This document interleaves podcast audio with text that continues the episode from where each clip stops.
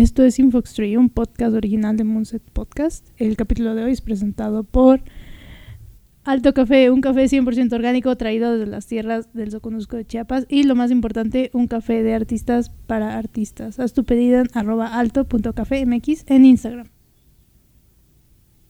Ok. Ya. Tenemos café el día de hoy. Tenemos café el día de hoy. Today Así is es. healthy. Hoy, hoy hay, hay café. Hoy hay café y salud. Pero no es un día tan nublado como me gustaría para tomar café. Eso es cierto. La semana pasada estuvo más nublada la situación y ahorita hay luz, lo cual no está tan agradable. La ropa se seca más rápido y el gato está volviendo a maullar. El gato... el gato como Ricardo no está aquí Exacto. por motivos de salud auditiva. Fue, fue enviada a un Lugar conservatorio. Como en la novicia rebelde. Ay, enviada a un lugar con monjas. Ajá. Para que conozca los valores de la vida. Sí, la vida... Monjas judías, claro. Monjas su- Si es que existen. Es lo que estaba pensando. ¿Existe o...? It was choro. Ajá. It was choro. En fin, el gato no está porque está en... Está inquieta. En rehabilitación Está de inquieta. hormonas. Está curiosa en esa parte de su vida. Está Ok. explorando. Está explorando. vida. Ajá. Ok. Em, bueno. Ajá. ¿Sabes qué va acá? ¿Tienes idea de lo que va acá? Este, tengo una idea así. Mira el intro.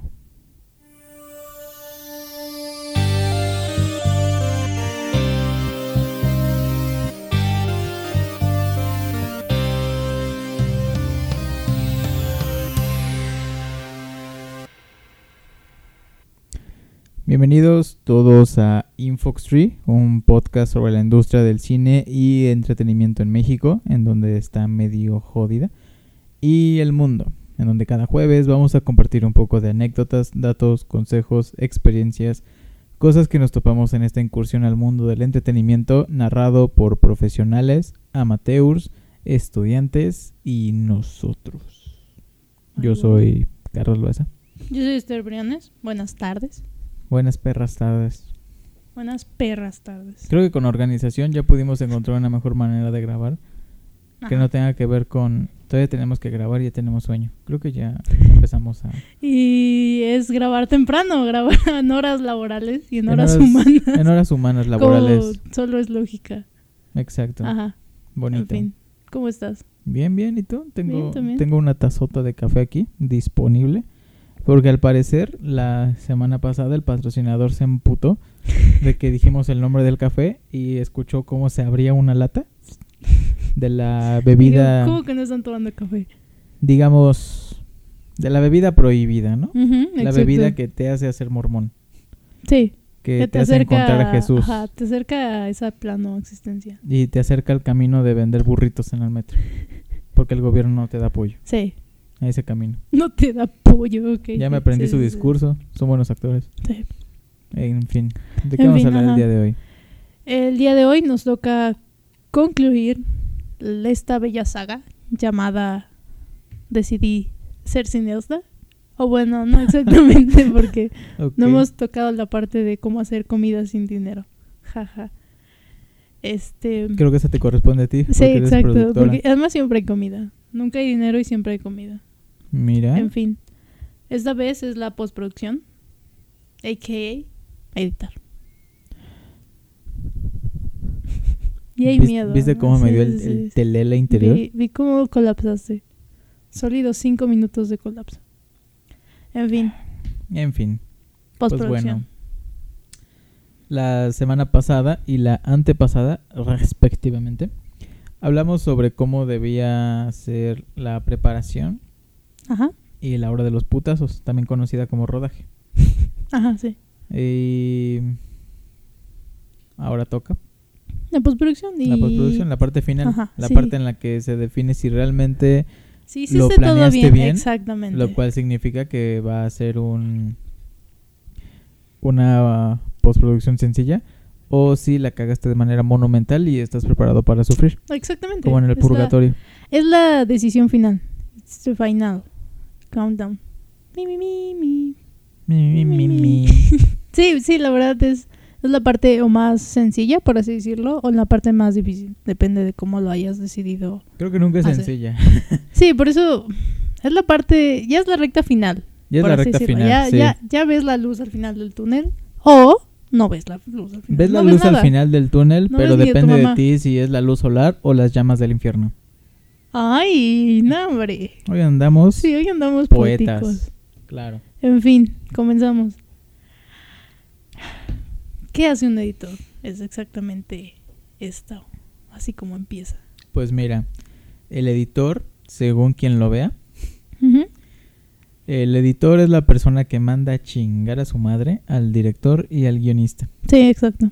Es la persona que resulta la embajadora del público dentro de una producción, porque, ojo, los editores no están presentes durante las grabaciones. Sí, énfasis esto- en eso, e- ¿no? Exacto, los editores no pueden estar presentes en la grabación, no pueden ir. Y no es porque se les prohíba, que sí, pero la razón por la, por la que pasa esto es que los editores tienen que hacer su trabajo con, ¿cómo se dice?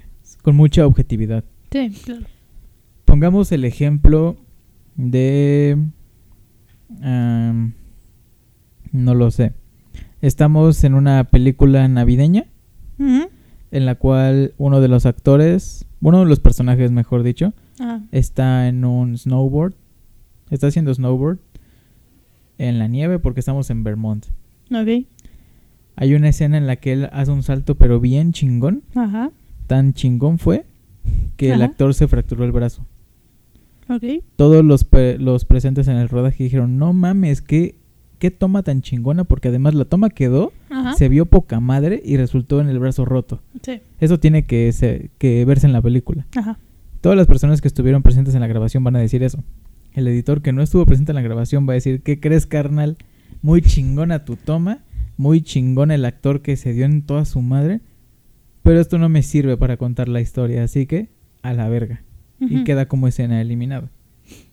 Por eso el editor no, no puede estar presente en las grabaciones, porque tiene que alejar la parte sentimental de, ah, esta escena me costó un chingo de trabajo grabarla, a huevo tiene que estar. Exactamente. Y tiene que ser la parte racional la que hable. ¿Esta escena realmente me sirve para contar lo que quiero decir o es una cagada? Creo que uno de los ejemplos más notorios puede ser el de la actriz... ah, se me fue su nombre. La de 13 razones por qué. Ah, es Catherine algo, ¿no? Fuck. Es A que es muy insignificante para mí, entonces. Soy muy mala con los nombres. So. Catherine. ahorita te digo. qué cosa. Pero bueno, en fin. Catherine Langford. Sí. Langford, te dije. Catherine Langford fue contratada para actuar en Avengers Endgame Ujú. Y al final nunca salió su participación. Aún así su nombre está en los créditos Ajá. y ella pues ya cobró su cheque, Sí, obviamente. claro, obvio. Pero la razón por la que ella ya no salió es porque la escena que Catherine Langford grabó era una escena que para el público resultaba confusa. Ajá. ¿Cómo se dieron cuenta? Porque en los primeros cortes de la película se lo mostraron a público de prueba y nadie entendió la escena. Si nadie entendió la escena, así la actriz haya tomado el viaje de su vida para grabar su escena en la película, la escena se borra Claro. porque no ayuda a entender la película. Entonces, eso es lo que hace un editor, mandar a chingar a su madre al director, a chingar a su madre al guionista, Sí. ver por el público, que es el que va a entender la película, y así va a hacer su trabajo. Sí, claro, sobre todo en la parte en la que él obviamente no está involucrado en las primeras dos fases de, de, la, de una producción, por así decirlo. Exacto. Muchas veces quien dirige es quien escribe, digo, muchas veces, no siempre. Pero en, Hasta en que conoces caso- a los sindicatos. Ajá, pero en ese caso el editor no es quien lo escribió, por ende tampoco tiene ese apego de decir, no, es que mi historia tiene que contarse de esta manera y entonces, pues como dices tú, abogar más hacia la parte de la gente, que es quien tiene que entender el resultado final, Sí, exacto. que por una persona, porque obvio el guionista lo está entendiendo porque él lo escribió y obvio el director lo está entendiendo porque lo dirigió y si son la misma persona, pues obviamente el hecho de que esté en su cabeza no quiere decir que Se hace lo que se conoce como un cagadero. se hace un cagadero y entonces ah, nadie al final entiende porque solo un güey entiende y es la persona que dirigió o Exacto. escribió. Y pues eso no sirve. De hecho, una de las teorías es que, teorías urbanas, por así decirlo, es que el cine de arte es tan pinches extraño Ajá. porque es tan pobre, económicamente hablando, que deciden no pagarle a un editor y el director es el que edita. Por ende, quien entiende su chingadera Pues son sí, nada más las personas que siguen al Son tres director. personas. Ajá. Eso evita que el cineasta en cuestión crezca porque no tiene más público que sus cinco personajes, que sus cinco personas fieles en la Cineteca Nacional. Sí. Mm, Entonces, hay una diferencia también muy grande entre editor.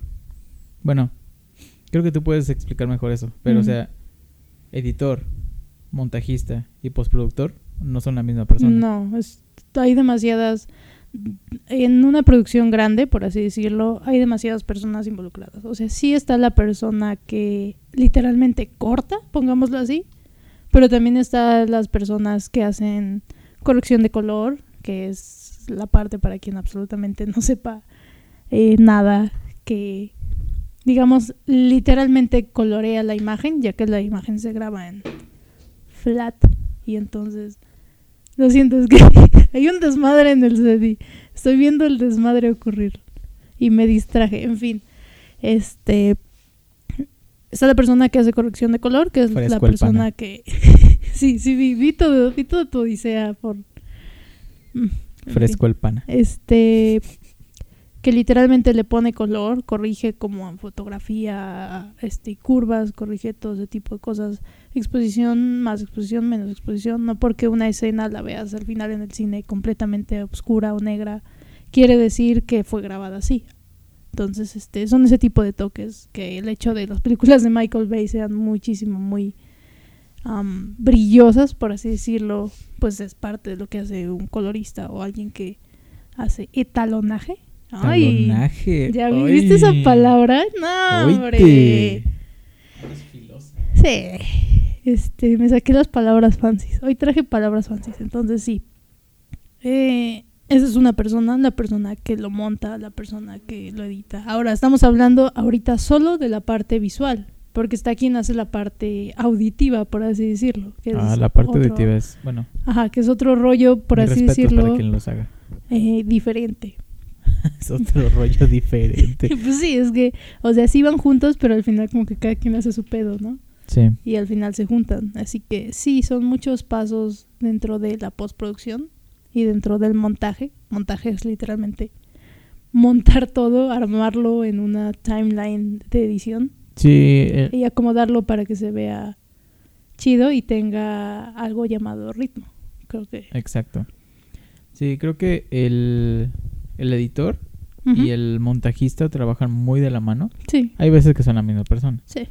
pero... Pues sí, es un poco como director y asistente de director. Sí, exacto. Como que a veces el término asistente sentimos que es como de, ay, va más abajo, pero en verdad creo que va a la par, solo Sí. que es como otro departamento. El Sí, asistente exacto. solo como arría y lleva el control de muchísimas cosas que obvio el director no va a poder llevar en ese momento. Entonces, Sí. lo mismo sucede aquí, es solo la persona como que mueve, que acomoda y que todo ese tipo de cosas para ayudarle a aligerar la carga de trabajo que lleva un editor. Porque obvio, pues si estás editando una película profesional, por así decirlo, son dos horas de película. Mínimamente, ¿no? Que no son dos horas editando. Exacto, que no son para nada dos horas editando, ¿no? Entonces, pues obvio, cuando tienes a alguien que te aligere el trabajo, aunque sea encendiendo el programa, ya es un buen pedazo de aligerar el trabajo, pero en fin, algo ibas a decir. ¿De qué? Algo ibas a decir y no sé qué ibas a decir, en fin. Ah, bueno, ritmo. Ah, Yo dije ritmo y tú sabes muy bien qué es el ritmo. Tienes como una obsesión con decir tiene que tener ritmo, entonces... creo que yo tengo un grave problema Ajá. y es que las cosas que yo escribo muchas veces las escribo pensando en edición.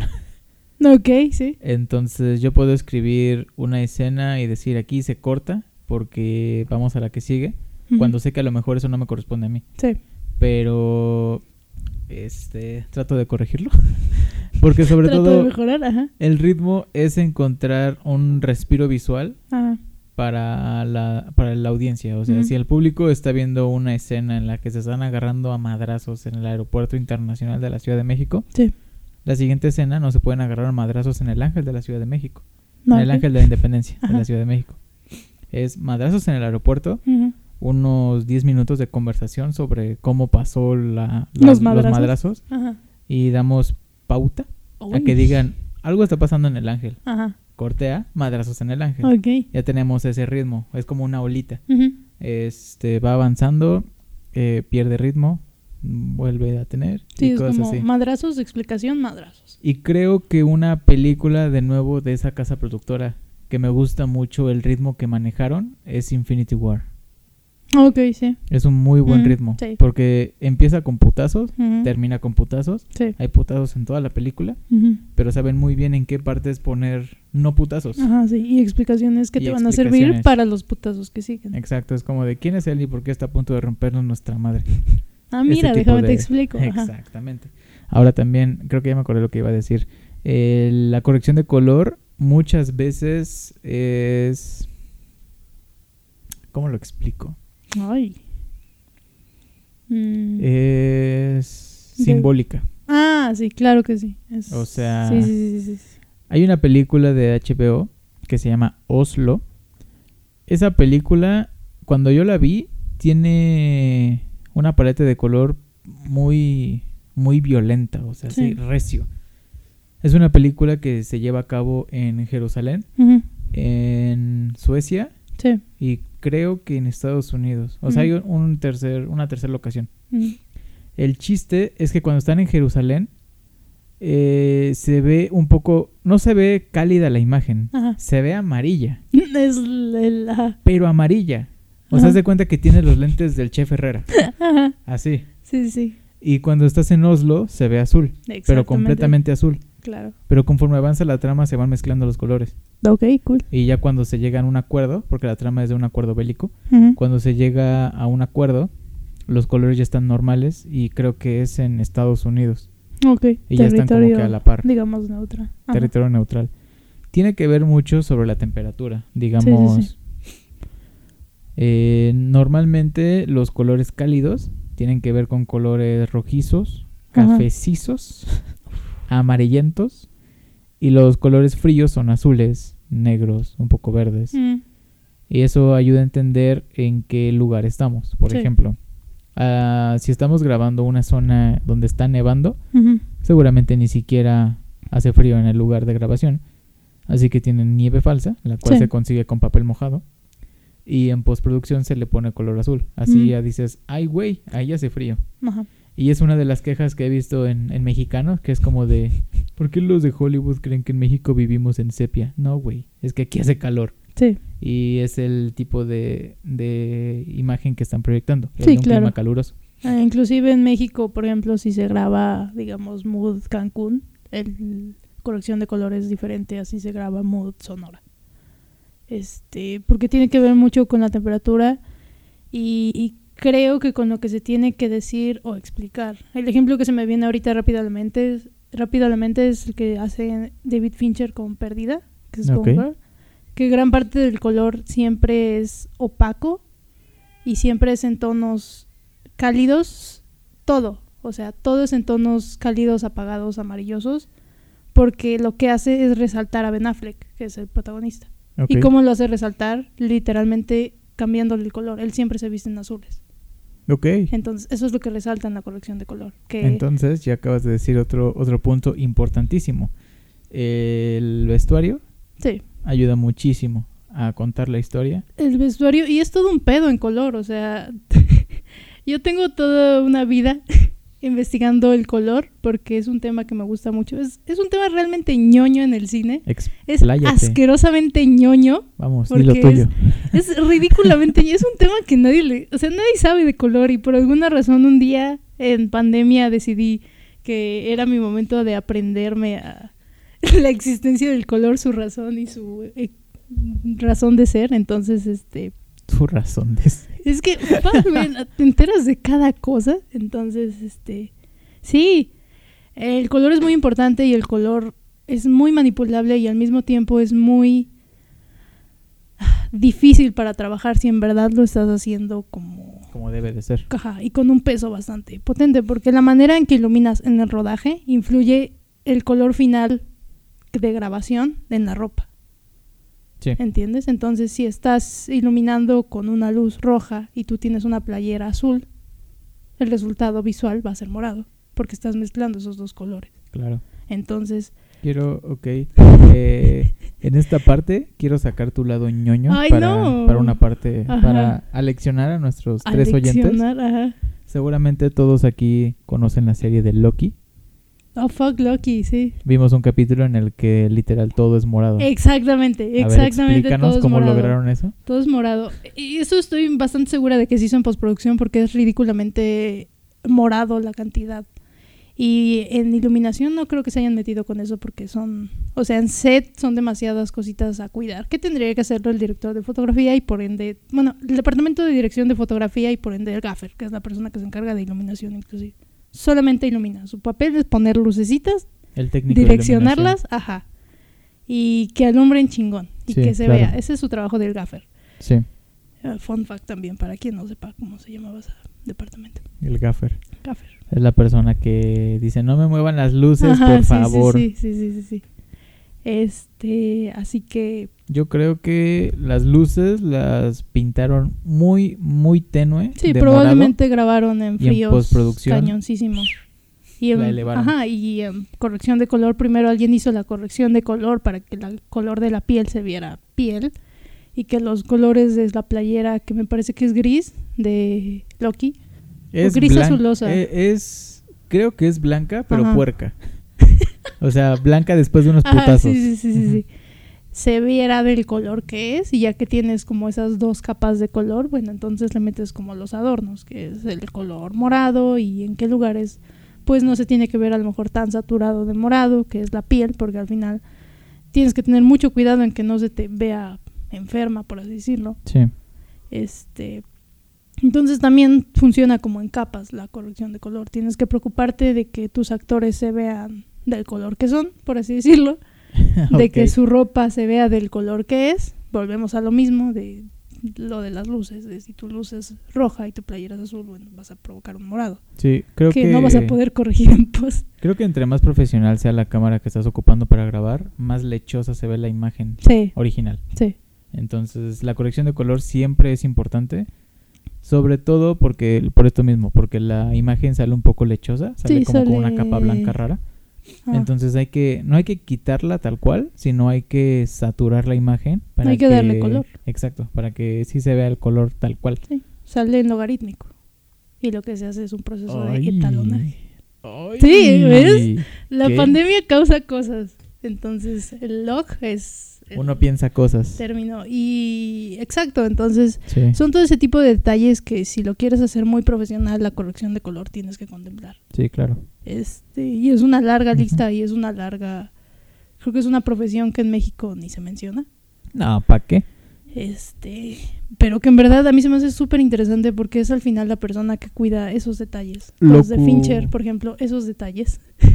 Lo curioso es que en México no es que no se mencione, Sino en México se está acostumbrado al color trabajarlo en vivo, por sí, así decirlo. exactamente. O sea, me ha tocado ver cómo graban. eh, hay cámaras, tres cámaras, casi siempre. Sí. Y hay una cabina en la cual siempre tienen Da Vinci. Ajá. Entonces ahí es donde le están moviendo, digamos, los ajustes que nosotros hacemos en sonido, ellos Sí. lo hacen en color en vivo.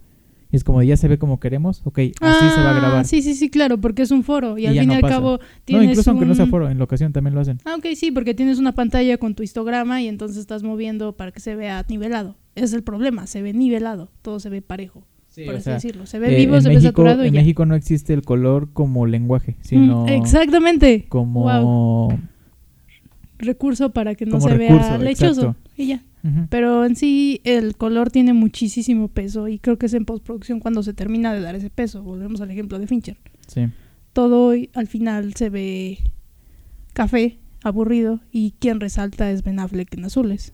Sí, chido. Pero ese toque final que tú notas en la película es el que se hace en postproducción. Y es algo que la mente lo, lo registra muy Sí, inconscientemente. claro, porque no Entonces se da tú, cuenta tú la te gente. das cuenta, o sea, sientes lo que quiere decir, Exacto. pero no, no razonas en por qué lo estás lo estás recibiendo de esa manera. Exactamente. Y en verdad esa película creo que lo logra resaltar mucho porque nadie te lo dice en ningún momento. O sea, no hay en sí un momento obvio. Creo que el momento más obvio para quien ya vio la película es en la parte en la que están en la rueda de prensa, llamémoslo así, o en la que están anunciando que se perdió, en que es como una estación de policía, por así decirlo, donde Ajá. se da el anuncio. Entonces, el fondo es café, es madera. Los papás de la chava están vestidos de amarillo, amarillo slash beige. Este, y las flores son, me parece que hay flores, son amarillas blancas. Y Ben Affleck literalmente trae una camisa azul Ok. y unos jeans mezclilla. Y tú no lo ves, a simple vista es como de, ah, no, se te hace muy, muy normal. Exacto, pero si lo analizas un poco es justamente, y si entiendes, y si has visto la película entiendes por qué él es de un color diferente a todo lo demás. Sí. Y es como resalta en postproducción. Entonces, eso es algo muy importante que creo que estaría chido que todos aprendiéramos. O bueno, yo soy muy ñoña en el lado de color, así que Sí. Sí, muy creo que el color. el color. es un lenguaje interesante en, en la explorar, película, ajá. siempre. sí, Pero no se tiene esa educación en México. exacto, creo que A mí- siempre... Y los que lo tienen lo aprendieron en YouTube. Sí, yo, por ejemplo. Hermoso. Y en pandemia. Este, Sí, pues no había gran cosa que hacer. eh, Más Exacto. que aprender a hacer color. Entonces sí. Eso es como mi masterclass de color. Creo que por último podría hablar brevemente de programas de edición. Ok. El más chingón es DaVinci justamente. ¿Qué Da Vinci Resolve. tú? DaVinci tiene todo. DaVinci es madre, padre a la vez y Luchona. mantiene, ajá, mantiene a tres hijos.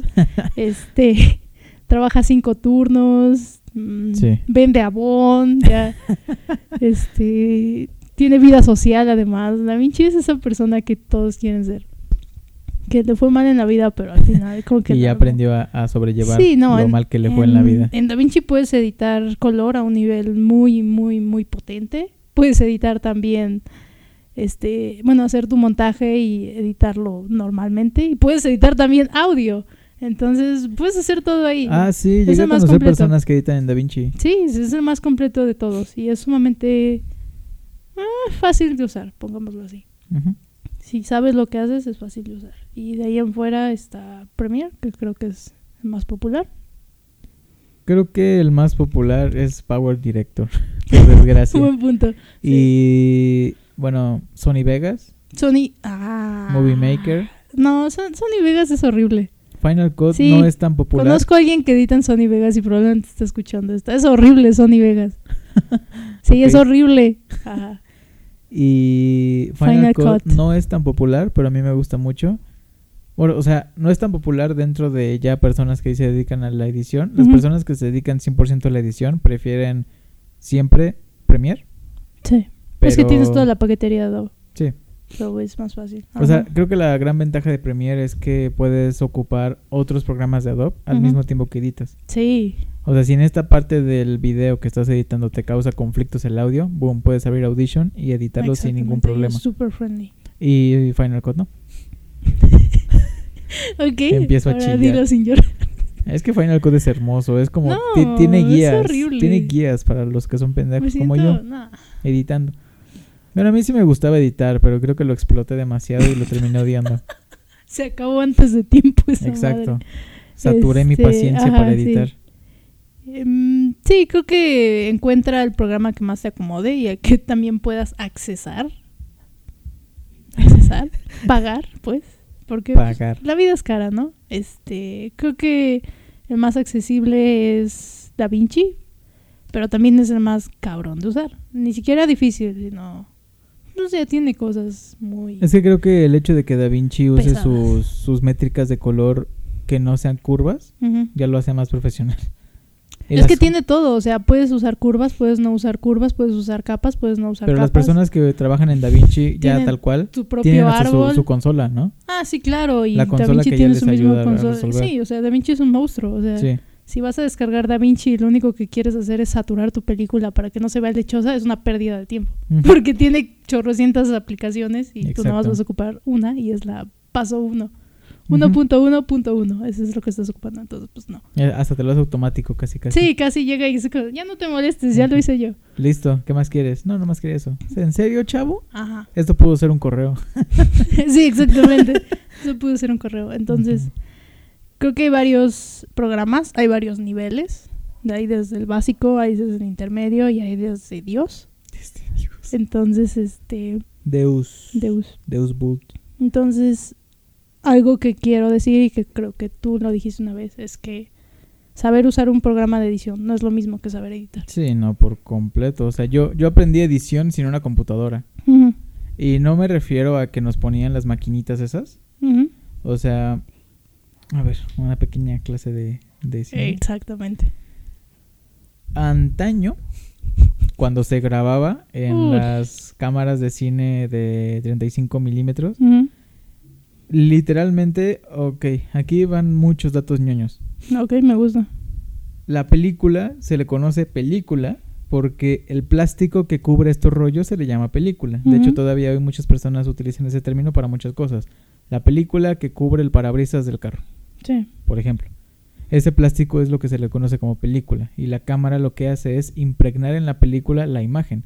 Así que cuando tú tenías tu película, ya tenías el, el film, por así decirlo, Sí. listo para que con una máquina que se parece mucho a una guillotina de papel, Ah, sí. eh, lo pusieras, vieras eh, que en qué parte quieres cortar y huevos, le mochas Literalmente. y lo cortas. acomodas en otra parte. Era un cagadero, claro que sí. Entonces los programas de edición lo que hacen es simular eso. De hecho, Ah. todavía hay muchos que tienen la navajita para Sí. cortar. Pero el problema es que eh, las cámaras de 35 milímetros, las clásicas de cine, empezaron no a, no a volverse obsoletas, sino a volverse no la prioridad de muchos cineastas. Entonces, a la hora de editar, pues ya se ocupaba por completo programas de, de edición modernos. Digo, Ujú. antes se ocupaban estas, estas maquinitas. Y es por eso que en los rodajes se le conoce rodaje, porque el Ajá. rollo está rodando. Y en cuanto esté rodando, significa que la imagen ya se está impregnando en la película. Por eso se le llama cámara corriendo y rodaje y todo esto. Las personas más mamadoras que existen en este mundo Procede a quejarse. Ajá. procedo a quejarme, o sea, los, los visitantes promedio de la cineteca dicen, es que ya no, ya no hay rodajes, solo hay grabaciones. Técnicamente tienen razón, pero pues es rodaje, mamón, Sí. chingue su madre. Por esto mismo, porque aunque ya no hay eh, un rollo insertado en la cámara que está corriendo, rodando, impregnando con imagen la película, pues es el mismo proceso. Sí. Nada más que en lugar de tener una película, la cual tienes que cortar manualmente, tienes una SD que tarda tres minutos en pasar el material a tu computadora. Exacto. Es exactamente lo mismo. Entonces, ¿de qué estaba hablando? No sé en qué momento terminamos hablando de rodaje. Tú Ah, dijiste una ah, ya- pequeña ya me acordé, ya me acordé. Esto es porque eh, las personas que antes editaban obviamente no ocupaban un software, entonces lo que ellos hacían es, además de cortar esto, lo tenían que pegar. Estas películas de las que les estoy hablando tenían, son literalmente las películas que son el estereotipo de cine. Sí. ese rollito que parece de cámara, que tiene hoyitos arriba y abajo, Ajá. en esos hoyitos se pegaban los trozos de película. Entonces ya se iba armando poco a poco la película así.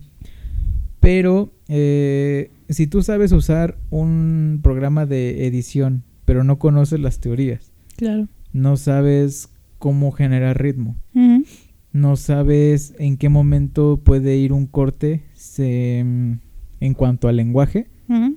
pues realmente eres un técnico. Sí. Y felicidades, puedes trabajar para un youtuber. Pero, o sea, editar, editar tal cual, lo tienes que aprender hasta viendo películas. O sea, ver, ver cómo se, se editó esa película. Y creo que un ejercicio muy, muy interesante que a mí me hicieron en la escuela de cine es que decían, se paraba el maestro y decía, tú, niño, ¿qué hiciste hoy? Ajá. Así. Ok. Y el niño decía, me levanté, Ujú. desayuné, me bañé, vine a la escuela. Y dijo, perfecto, acabas de editar. ¿Por qué? Porque no dijiste, abrí los ojos, me dio una hueva monumental, vi mi celular, dije, ah chinga, ya es tarde. Me senté en la cama, busqué mis pantuflas, me puse las pantuflas, me paré, abrí la puerta, caminé, fui a la cocina. Ajá. Estás editando todas las partes que te dan una hueva, que no sirven de nada y que solamente están perdiendo tiempo. Y nos vamos a lo que importa. Me paré, desayuné, me bañé, vine a la escuela. Entonces, básicamente eso es editar a muy grandes rasgos. Mm, Saber qué partes sirven, qué partes filtrar, qué partes no sirven, qué partes van a dar una hueva absoluta. sí. Y eso lo puedes aplicar al software de edición, el cual se aprende de manera diferente. Mm, Eh, no sé si sea cierto, pero lo que ese mismo maestro nos dijo es que el mexicano promedio Ah, aguanta 40 minutos sentado. ok. Si en 40 minutos no lograste que el mexicano promedio tenga interés en tu película, la va a Ujú. cambiar. Sí, claro. O al menos se va a levantar y va a empezar a perder el interés. Mm, Entonces es incluso lograr en qué momento la, la película se empieza a poner interesante, digamos, en qué momento culmina el, el conflicto, el primer acto, que me dijeron, pero yo no lo consideré porque, te digo, yo escribía como editor, entonces siempre lo veía como que de manera diferente. Se supone que entre los 15 y 25 minutos tiene que acabar el primer acto. sí, claro. Hay Mm, películas cuyo conflicto empieza demasiado tarde. Creo que eso ya lo mencioné en otro capítulo. Por ejemplo, el de Jurassic World, la primera de las nuevas. Sí. El conflicto empieza en el minuto 43. Es cuando se empiezan a dar cuenta que no están los niños y que tienen que ir a recogerlos. Minuto Ajá. 43, mitad de película. Empieza demasiado tarde. Yo porque soy un ñoño, que me gustan los dinosaurios, aún así la vi.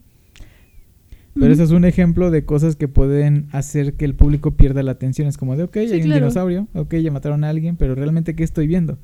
Ah, Ok, esta película trata de rescatar a unos niños que están en peligro mortal. Sí, porque al final, al final de todo funciona como, como todo. Tienes que captar la atención de la gente en el menor tiempo posible para que vean el resto. Porque en dado caso es que les estás vendiendo que los va a intrigar para que terminen de ver tu película. Velo de esta manera, las personas que van al cine o que ven películas o series en la tele están pagando por hacerlo.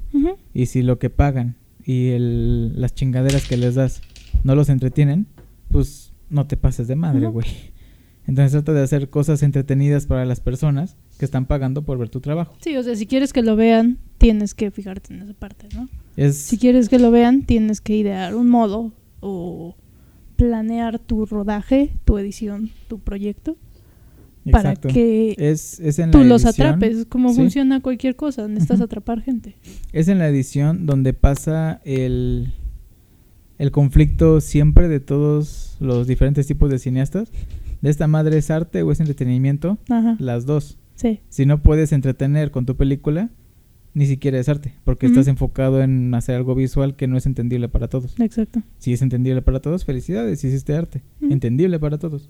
Sí, claro. Y Porque de, todos son los que están pagando para ver tu chingadera. Exacto, hay de género a género, creo que Exacto, hay de género. a género. Obviamente en acción va a ir 20 veces más rápido que Ah, sí, por drama. supuesto. Entonces- Y aún así, por ejemplo, la que tú dices, Perdida, Ujú. Es un dramón, Sí. pero que nunca deja de perder el interés. No, siempre hay demasiados putazos, pero aquí los putazos son diferentes. No, nadie, Exacto. nadie, bueno sí, pero nadie golpea a alguien en sí físicamente. Todo No, es no hay equipos SWAT invadiendo una casa. exacto, todo es este una mente maquiavélica, por así decirlo, detrás. Y ya quien no vio la película, pues ya se la spoileé por completo.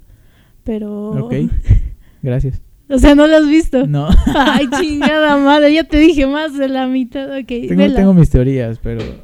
Ok, la voy a vela, ver. está muy chida. Sí, la voy a ver. Este, Rosamund Pike me encanta, es una de mis actrices favoritas. Eso es un plus. Ben Affleck no tanto, pero bueno. ¿El mejor Batman del mundo? No, son chingaderas. Es lo que digo. No mames, mamadas. Batman. No, el mejor Batman es Christian Bale. Christian Bale es el mejor Bruce Wayne. Ah, no mames. nah, Es el, el mejor Batman. No, no, no, no, no. El único que pudo vencer a Superman y revivirlo. Puta madre, ese güey no, es Dios. son chingaderas. Ese Además, Superman. Superman, chingaderas al cuadrado. Superman me la pela. Me caga Superman. Ojalá se muera. Se hubiera quedado muerto el maldito. Chale. Henry Cavill, ok. Superman, guacala.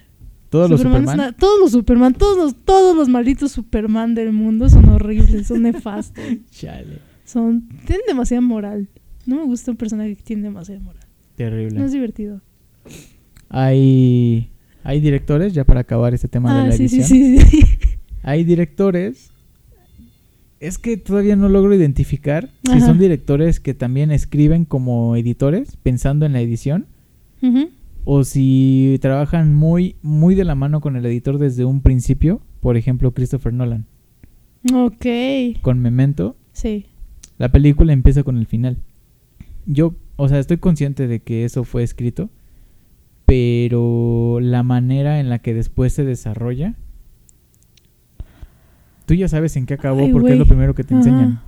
pero te sigue manteniendo atrapado porque quieres saber cómo llegaron a ese final. Y porque además siempre pasa algo raro. O sea, al final termina siendo lo de menos. Siempre de repente despierta y ve algo escrito y es como, ¿de qué está pasando? A ver. Mm, Y chale, no sabría ni decirlo porque además Christopher Nolan es un director, además de ser muy geek. juega mucho con los tiempos, Exacto. Eh, muchísimo con los soy tiempos. muy fan de Christopher Nolan y la razón muy simple es que llevó temas ñoñísimos a un aspecto muy real y muy serio, como, lo es Interestelar. Ay, Interstellar es la mejor Este, película jamás ya estamos hecha. hablando aquí de, bueno, creo que es un gran ejemplo de, de un tema o de la manera en que edita, no sé, creo que una vez estábamos hablando tú y yo de eso, ¿no? No Sí. recuerdo si era Christopher Nolan en específico, de decir que su editor probablemente sufría, creo que fue en Tenet, Sí, creo que fue en Tenet. Tenet cuando Ajá. dijimos así como de, paso, muy chao, muy chida tu grabación y todo, pero, Pero y el director editor. sigue vivo, primero que nada, segundo está bien, Mándale- tercero, mándale unos sigue viviendo en su favor. casa, ya lo corrió la esposa. Porque siempre piensa en el trabajo. Sí, Nunca llega a cenar. La verdad no lo sé. Mm, no tengo idea de cuál sea el proceso de Christopher Nolan. Habría Sobre todo por sus temas muy complicados. En su mayoría Sí, es que son muy densos. asumo que se sentará con el editor. Sí, asumo que habrá una plática previa.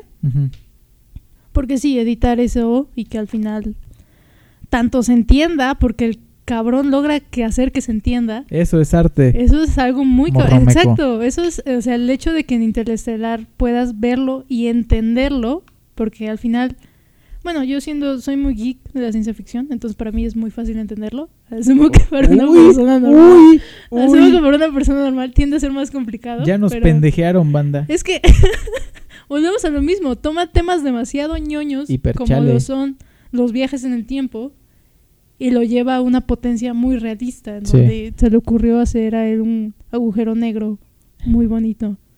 Y, ah, ¿cómo Y se muy llama? realista. El, el hoyo negro. Le puso un nombre, ¿no? Sí, tiene nombre, pero, Pero no ya no me acuerdo cómo se llama. Y hay materiales que por completo se desarrollan en la sala de edición, como lo son los documentales. Ay, Los documentales se llevan a cabo 100% en la sala de edición. exacto. El director, el escritor solamente tiene temas que quiere tratar. El director es la persona encargada de saber abordar esos temas con los entrevistados. Y el editor Mm. es el dios en, en los documentales. claro. Es la persona que dice, ok, ya tengo las chingaderas acá. ¿Qué pedo? Permítame tantito, necesito café. Adiós familia, y papas. jamás volveré. y esto es como un retiro espiritual. no me vuelven sí. a ver en tres semanas. Ajá.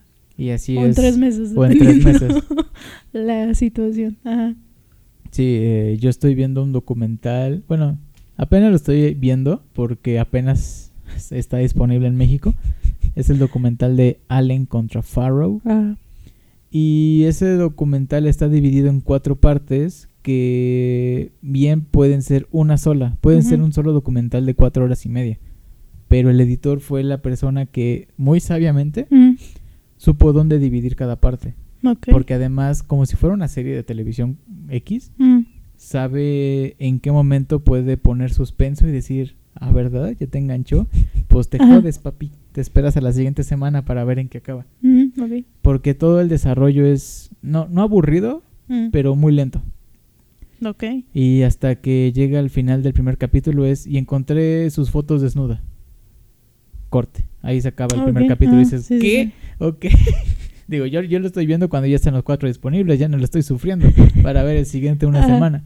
Pero esa es, esa es la manera en la que un editor trabaja por completo en un documental. Y como los documentales se llevan a cabo en la sala de edición, por muy escrito y muy bien dirigido que esté, siempre el editor va a ser el de la palabra Sí, claro. final. Sobre todo porque en un documental pues, no es la historia original de nadie. Bueno, de nadie involucrado en sí.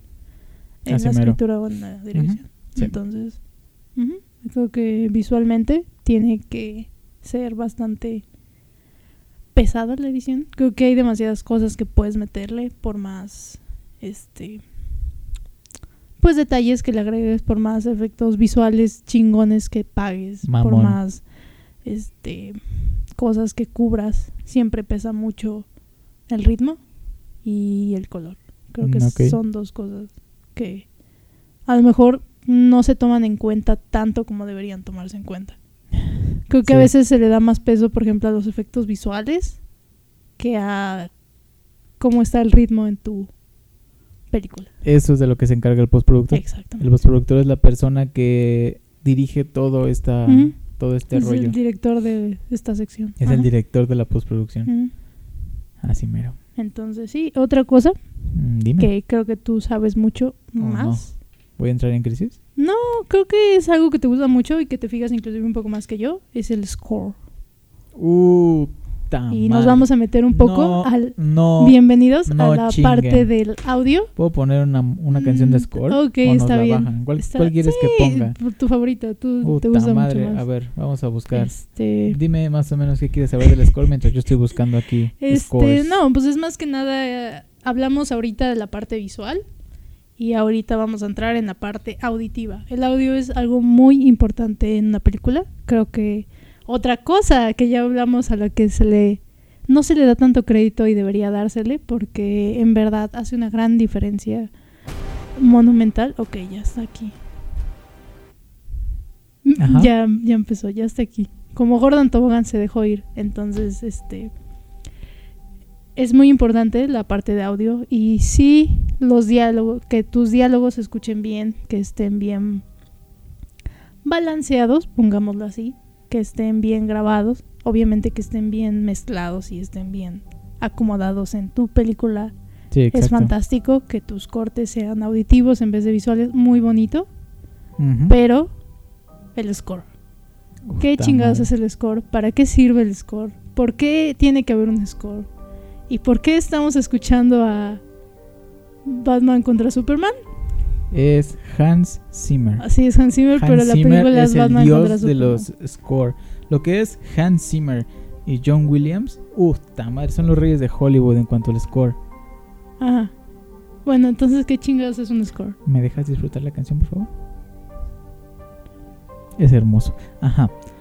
El score se trata de canciones escritas y grabadas originalmente para la película. No hay que confundir con el host. Uy. No, soundtrack, perdón, el Soundtrack. Ajá. El soundtrack son Ok, ¿cuál canciones. sería la diferencia? ¿Canciones? Digamos, lo que estamos oyendo es score, porque eso va de fondo mientras una escena está pasando. Ok. Y esto que estamos a punto de escuchar es un soundtrack.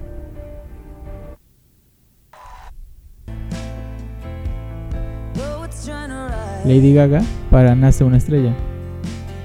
Y literalmente hay un espacio en la película donde están cantando Sí, o sea, dicha canción. digamos en Bohemian Rhapsody, todo es soundtrack, porque son canciones originales de Queen. Ok. Ujú. Esto es un soundtrack porque Sí. igual vemos a Lady Gaga cantándola. Vamos a poner otra, porque puta madre, no, o sea, fácilmente 40% de mi música guardada es score. Eso es cierto, por eso te dije es más peso tuyo. El mío es soundtrack. Creo que podríamos dividirlo así.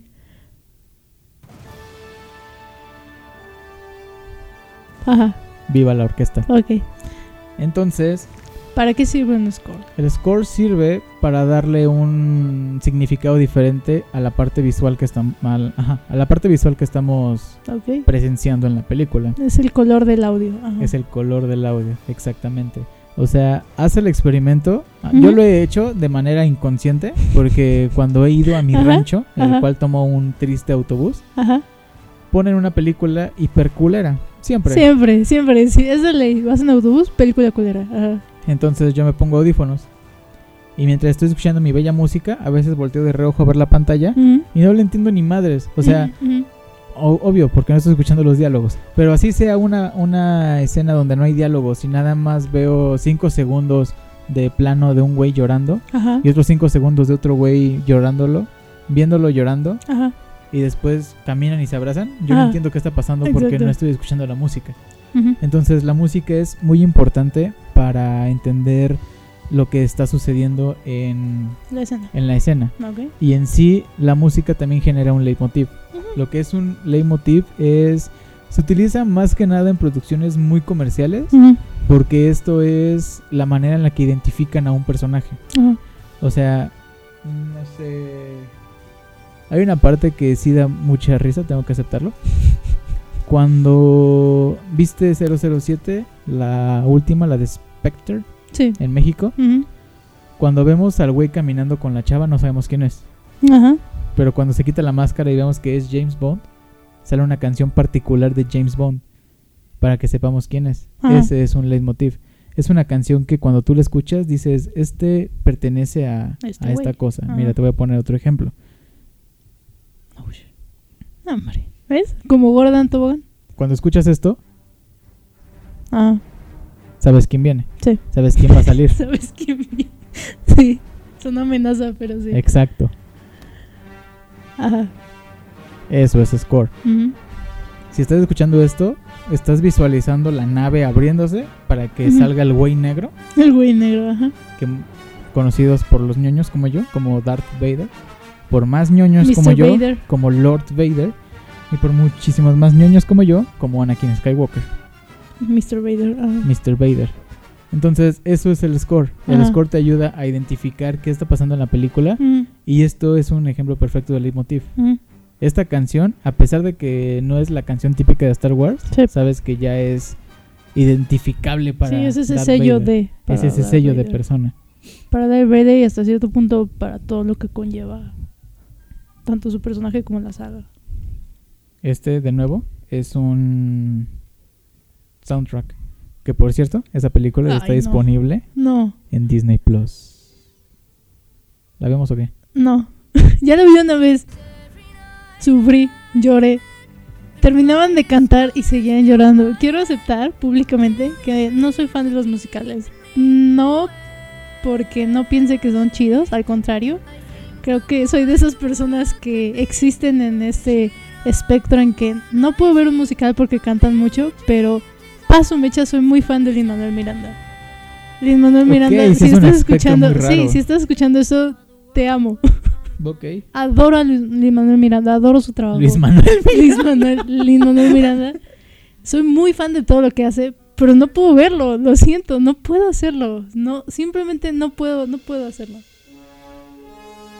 Ya no soy capaz. Otro de los mejores soundtracks jamás hechos. Por Alan Silvestri. Curiosamente, quien 20 años después.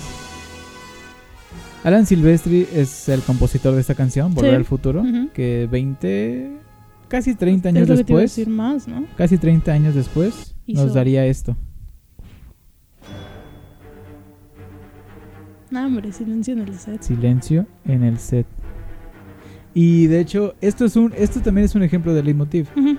Todos sabemos que esta canción es la de los Avengers. Sí. Los Avengers. Los Avengers. Los Vengadores o The Avengers. Chingue su No, madre. los Los Avengers. Todo perfectamente balanceado. Perfectamente balanceado. Exactamente, ajá. Esa es la canción original. Sin embargo, si nos vamos a su tercer película, tenemos un- una variación de esa canción un Sí, poco claro. más triste. ¿Dónde está? Oi- oigámoslo.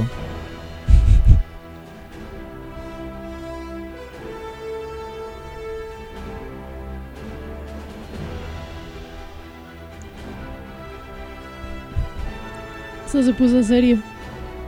Aguanta. Es que no me acuerdo si es esa o la siguiente parte. Pero vamos a escuchar las dos, chingue su madre.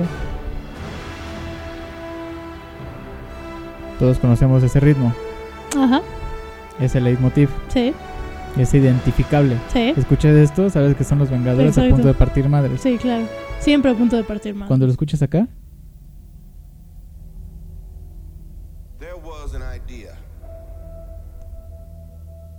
Silencio. escucha el piano. A group of remarkable people. To see if we could become something more. La canción es exactamente la misma, Ajá. son las mismas notas, es una variación Sí, de la canción original. Exacto. ¿Y sabes por qué se escucha tan triste? Porque en esta película les parten su madre. Exactamente. Además de que hay notas faltantes. Boom. Lo que significa Sí, las personas faltantes en cuanto hacen el chasquido. O sí, sea, claro. es incluso hasta lenguaje de, de- dependiendo de la historia. Creo que la persona que más los ha utilizado, obviamente porque es una serie de televisión, es Ajá. Ramin Jabari, Ok, ah, sí. sí Ramen Jabari tiene una... Sí se pronuncia así, ¿verdad? Creo que sí. Jabari. Jabari. Jabari. Jabari. Es de G, ¿no? Es de G, pero con W. Jabari. Es... Ok, sí, hay muchas letras. Sí, creo que sí, Sí. es Jabari. Eh, él es el compositor de, de esta joya, que tú- creo que todos ubican también. No sé si todos ubican, pero sé que tú eres muy fan y por eso yo lo ubico. Gracias, me siento ñoño ahora.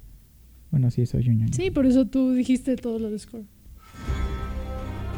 Exacto. Esa canción la, La hizo gente lo ubica. El, el güey no, pero la canción. Entonces, Ramen Jabari tiene un leitmotiv aplicado para muchas... Creí que era la alerta sísmica.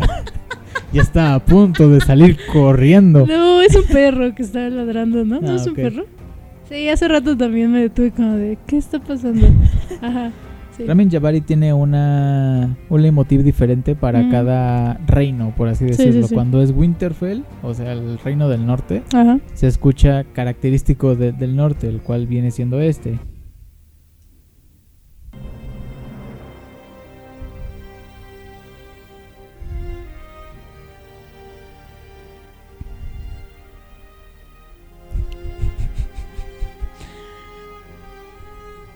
Ok, ajá.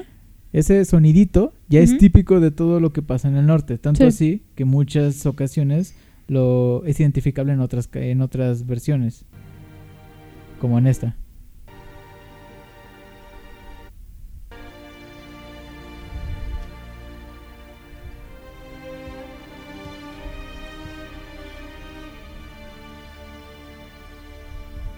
O esta.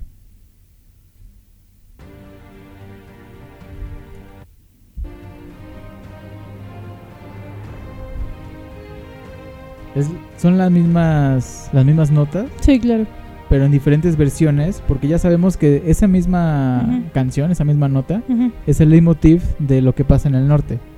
Tiene diferentes tonalidades según lo trágico o bonito de la escena que estamos Ajá. viendo. Sí. Entonces, si tú tratas de ver todas estas escenas sin música, ves algo completamente diferente. Y de hecho se ve hasta plano, o sea, son, Sí, claro. son, son imágenes que tardan mucho sin música, pero con música es completamente diferente. Entonces creo que deteniendo mi, mi obsesión por, por el soundtrack, diría que ese es la importancia completa De de, un un, score. y de un soundtrack. Creo que Ramin Jabari, Hans Zimmer y John Volví a Williams mencionar a sus favoritos. son los reyes de Hollywood en este sentido. Ramin Jabari todavía tiene que hacer una película para saltar por completo la pantalla grande, porque la única que ha hecho, creo, es la de Pacific Rim y la 2. Oh, Ento- Oh. Entonces, sí, le dieron lo peor al pobre. Necesitaba Sí. dinero. necesitaba dinero. Este, sí, creo que son. A lo mejor contemplaría cuatro cosas: en manera visual, ritmo, color. Y en manera auditiva, score y soundtrack. Independientemente de todo lo demás. Este, creo que son cuatro cosas que a veces no se toman en cuenta o no se contemplan, pero que si tú las tienes le da un peso muy diferente. El hecho de cortar así a lo pendejo, aunque esté mal, si tú le das un score, un ritmo, un todo, es muchísimo más porque estás escuchando Interestelar. Porque lo hizo Hans Zimmer. Ay, es mucho más este am, atractivo, ya no solo visualmente para las personas. Ya llegó la basura. Ya llegó la basura. Ya llegó la basura. Qué No, eso- poético. ¿Eso es como un ya te vas? o Creo que sí, es un ya te vas. es, ah, Sí, este. no, hombre, despertaste esto. Ya lo sabía, pero. En fin, son esas cuatro cosas que tienen que hacer. Sí, es, es algo muy importante. Ujú. Siempre tener. Sí, creo que si puedes acceder a alguien que te haga un score o algo, algo significativo, siempre ayuda. Siempre es bueno y siempre, siempre se agradece. Mira, sí es basura. cierto, ya llegó la perra basura. Ya llegó la perra basura. Así es, Así que grabaremos la última parte con la perra basura de fondo. exacto. Y creo que por último me gustaría mencionar cosas a contemplar. ¿Quieres que ponga canción de fondo para que no escuchemos la basura? Ok, si quieres, pero ponla bajito para que no interrumpa Ok. la ¿Qué quieres escuchar de Hamilton? No. Hamilton no o Grand puedo, Showman. Por favor, no. Eh, Grand Showman. Yo, yo soy fan de los musicales. Hamilton es muy largo. Quiero que sepan que soy fan de los musicales. Inician cantando y no se detienen. Te llevamos 20 minutos viendo esa chingadera. En ningún momento hubo un silencio en que alguien se detuviera a explicar como de, oigan, este es el pedo, este es el pedo. Ese güey va a matar a ese güey, agárrense. O sea, no. Se- seguían cantando yo de... es, es Broadway. Yo de güey, ¿a qué hora se van a callar para que yo pueda entender esta historia? Creo que La La Land es de los musicales que menos canciones tienen. Sí. Y Mamma Eh. Mía incluso. Mamá mía me gusta. Le adelanté un poquito las partes que cantaban, debo aceptarlo. A veces se tardaban mucho. De repente empezaban a bailar y tú de, no, manches, esto va para largo. Mi musical favorito de toda la historia, para quien andaba con la duda, es La novicia rebelde. Eso lo sé, hay como 450 referencias al día de eso. Como en La novicia rebelde y es el gato bañándose, ¿no? Entonces, este... la historia de mi vida, en fin. Cosas a contemplar que no tienen nada que ver con la parte artística de editar. El tiempo del render. Contemplen Puta el madre. tiempo en creo que esa creo que tú puedes explicar se va mejor a que nadie. renderizar. Creo que tú puedes explicar mejor que nadie qué es un render. ¿Qué es un render? Es Lo sufriste. Lo he sufrido. Ni siquiera sé explicarlo. No sé explicarlo. Es. ¿Qué es? Es, es la parte en que Es el procesamiento procesa. final, Ajá, ¿no? Es la parte en que se procesan todos los procesos. Digamos que el Que render es el horno. Exacto. Es la parte en que se cocina este pedo. Ay, ¿qué? sea- ¿Ves qué fácil eres para explicar? Yo no sé qué es. Editar. Si me lo eh, preguntara mi hermano, no sabría qué decirle. hacer un montaje, hacer la edición y aplicar todo esto vendría siendo como el cortar la carne y el Sí. ponerla en el lugar. El render es cuando lo metes al horno y le das la bendición del. Señor para que todo salga bien. Exacto. Porque dependiendo de lo que esté en el horno, es, Sí, ¿te va a salir un cagadero o te va a salir Ajá, hermoso? Dependiendo tu temperatura y dependiendo todo lo que hayas puesto, es si metiste plástico al horno, pues ya valió madres, ¿no? Exacto. Y Sí. el render se tiene que hacer una computadora apta para hacer render, lo cual Sí, sobre todo si estás exportando a Dios mismo ahí. normalmente las Mac no lo son. No, Normalmente se ocupan en- cosas armadas. En el mundo ñero, eso iba a decir, en el mundo ñero se ocupan cosas armadas, pero creo que en una computadora gamer una- es suficiente. algo que tenga una tarjeta para una tarjeta de video bastante funcional que te sirva para renderizar o para am, procesar gráficos, jala. Creo que lo dije como muy técnico, pero quien entendió, gracias por Sí, no, entender. y no eres bueno no- explicando No cosas. soy buena explicando cosas. Este, Sí. el punto es de que ten una computadora que te dé para renderizar, porque el render puede que no tardar te cause conflictos. Ajá, el render puede tardar 10 minutos, así como puede tardar días, por así decirlo. Normalmente en producciones ya mayores, después de que se hizo la edición completa, se pasa el material a una supercomputadora Exacto. para que esa supercomputadora haga el render. Ajá. Y normalmente si es una computadora realmente potente, una película de dos horas la puede hacer en cuatro. Sí, o sea, sí, normalmente el render va a tardar mucho, por eso que digo, contemplen el tiempo de render, porque tú dices, termino de editar hoy, lo envío mañana. Sí, tu tiempo de render. Si tu tiempo de render son 8 horas, fantástico. Ya te jodió tu bellísimo calendario el render. Entonces, contemplen el tiempo de render, es importante. Otra cosa, revisión de material.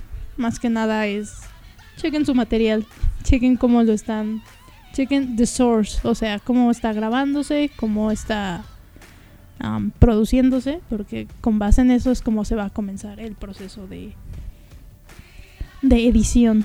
Exactamente. Qué tantos pedos van a tener y qué tantos no pedos van a tener. Normalmente en la etapa de producción, cuando se está grabando, hay Ujú. una persona que tiene un- una libretita Sí. que anota de esta escena, la toma 4 es la que quedó, Ujú, aunque se hicieron 6, ujú. pero la toma 4 fue la que más le gustó al director. Sí. El editor, al recibir esa nota, lo que hace es, como tu ex a tu corazón,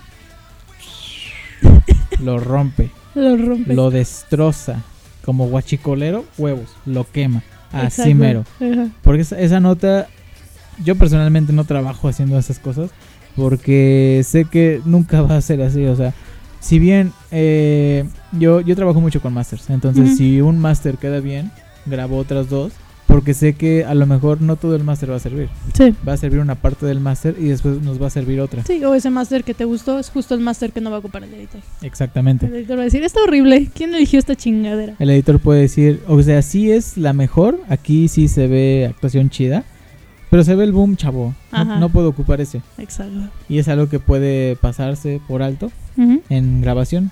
O es algo que el director nunca se dio cuenta. Así. Así que. Ya acabó la primera canción del Gran Showman. De material. Para su mecha duró un montón. En Dura fin. cinco minutos. Voy a poner. Otra cosita importante, Bebe, es créditos y agradecimientos. Uf, No se les madre. olviden poner créditos, no se les olviden poner agradecimientos y no se les olviden poner los créditos en orden, ¿no? Creo que es ni siquiera en orden. Ah, no sé cómo decirlo.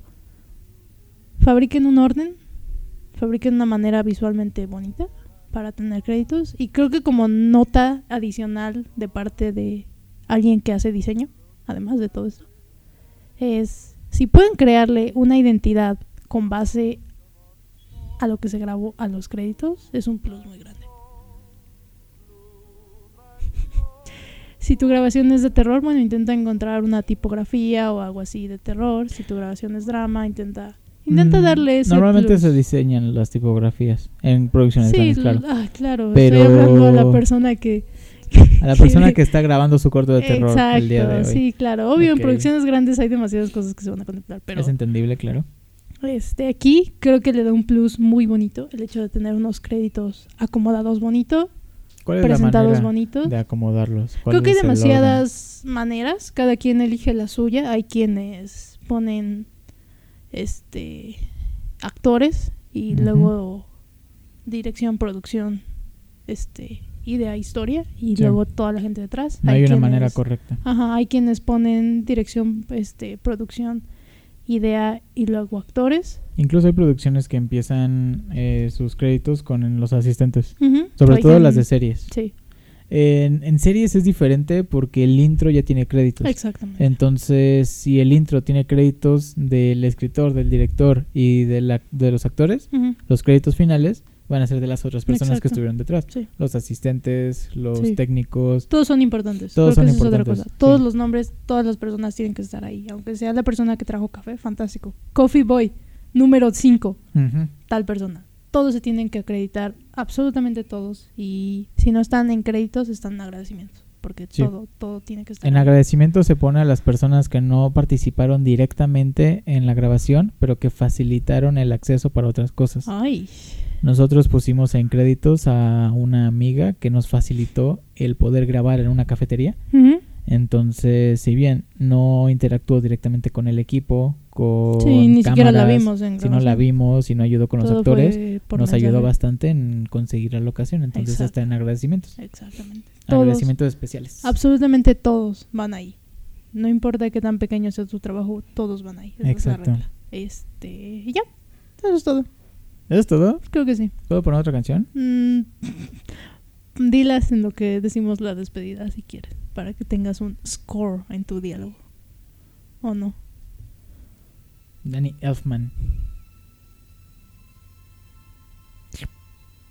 Ah, ya sé cuál voy a poner. No, aguanta. No manches, ya Aguanta. pusiste una. No se puede Ah, poner. Te dije. ¿Quién, una. quién dice que no se puede? Dios Hmm. mío. ¿Quién dice? Proceda ¿Cómo se llama lo que estoy buscando? Ya Mm. me acordé, gracias. ¿Cómo se llama su nombre? ¿Cómo se llama su nombre? Dios mío. Entonces, así es como lo que se tiene que considerar para una postproducción decente. Sí, um, por así decirlo. Creo que son, o volvemos a lo mismo, son cosas que nadie te dice, pero que en verdad le dan un peso muy importante o le dan un plus, tanto visual como auditivo, a tu grabación. Exacto. Entonces, es por eso que un mal rodaje puede ser salvado por un excelente editor y un excelente rodaje puede ser arruinado por un mal editor. Exacto. El editor es el... Aunque todo esté supervisado por el productor, Es el Obi-Wan. y es por el director, esperanza. Exacto, el director es el Obi-Wan, la última esperanza El y el último el- filtro antes de dar a conocer la chingadera al público. Sí. Estamos escuchando a Steve Jablonsky, una película dirigida por Michael Bay, also known as Transformers. Donde la corrección de color está casquerosamente saturada. Pinche cosa brillante. Brilla más que mi futuro. Eso es Violines. Dios mío, esto, Esto es hermoso. qué bien que el gato no está aquí, ya se hubiera suicidado. ¿Puedo comprarme un caso? Ya tiraste el micrófono. No pasó nada. Es que tembló. ¿Puedo comprarme un kazoo? No puedes comprarte un kazoo. La ¿Por última vez que hubo un kazoo en el estudio, el gato procedió a suicidarse. Sea, casi se día, avienta. Ajá, el gato dijo así, fantástico, este es mi día. Felicidades, lo lograron, finalmente lo hicieron. Lograron. Destruyeron a alguien que siempre sonreía.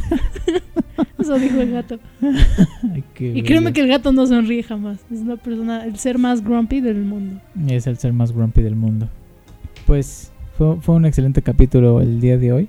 Hicimos que el público supiera lo importante que es la postproducción. Sí, las cosas que. Esos detalles. Esos que, detallitos.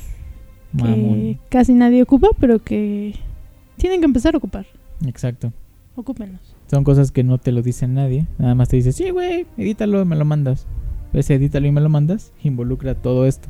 Bueno, también. O sea, si, si lo que tienes que editar son cápsulas de YouTube, pues tampoco te rompas la cabeza, güey. Lo único que sirve es que puedas sincronizar audio y video. Que le des un tratamiento de color decente, como se le da en México. O sea, nada más es resaltar colores sin importar el lenguaje. Y que eh, pueda ser capaz de ser un video entendible de 5 minutos para las personas, que se escuche bien el sonido. Son cosas técnicas las que hay Sí, que que saber. tenga muchos grafiquitos y cosas así. Gráficos, puta madre. Luego hablamos de los efectos especiales. Luego, habla, sí, luego hablamos de. capítulo, Ajá, sí, eso, capítulo. pero eso totalmente aparte. Por eso Totalmente aquí dije aparte. así como. Claro, se sí. ponen, existen, sí, pero. ¿Quién nos hace cómo se hacen y todo eso? Quédense para saber el más. siguiente. Ah, sí, el siguiente. Qué hermoso. El siguiente tenemos invitado. el siguiente tenemos cierto. invitado. Invitado de honor. Invitado de honor. Trajimos, tema. trajimos gente importante porque ya somos esas personas. Exacto. Y, Tenemos- Pues ya. Ya, ya que tenemos el bendición. episodio más largo de la trilogía y según yo iba a ser el más corto porque son solo como cuatro o cinco cosas Es que tú, tú mencionaste Score y mira. como Gordon Tobogán. Lo dije desde un inicio. Ya podemos despedirnos. Ah, sí, es cierto. Gracias. Hermoso.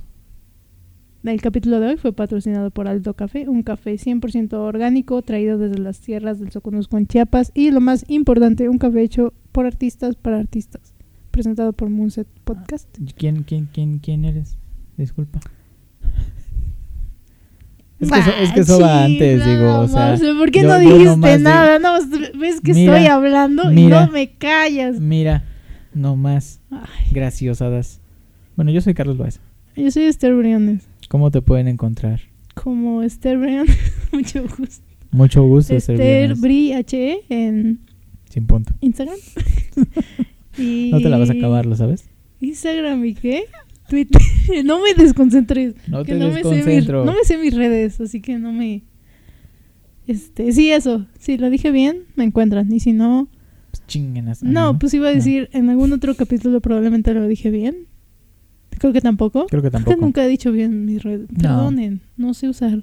Yo como Carlo AS en todas y carloas.wordpress.com En un su blog. bello blog. Blog. Blog de ñoños. Blog de ñoños. Ajá. Ahora sí.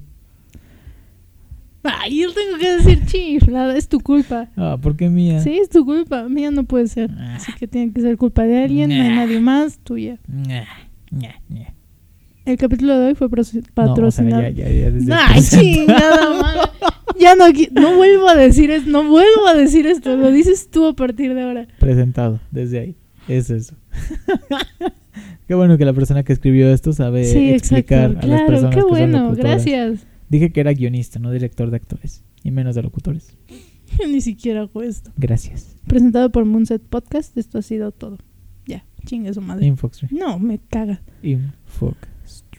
Ya, adiós, ya me voy, tengo hambre. Adiós. Quiero café. ¿Ya cortaste? No, Ah, entonces, presentado por Moonset Podcast. ya Esto, lo dije. esto ha sido Infoxtree. La chingada.